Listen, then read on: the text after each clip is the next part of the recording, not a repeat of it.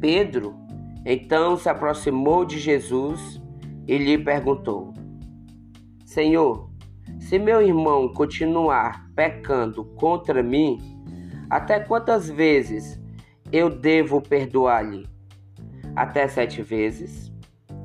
Jesus, porém, lhe respondeu: Eu não lhe digo que até sete vezes, mas até setenta vezes sete.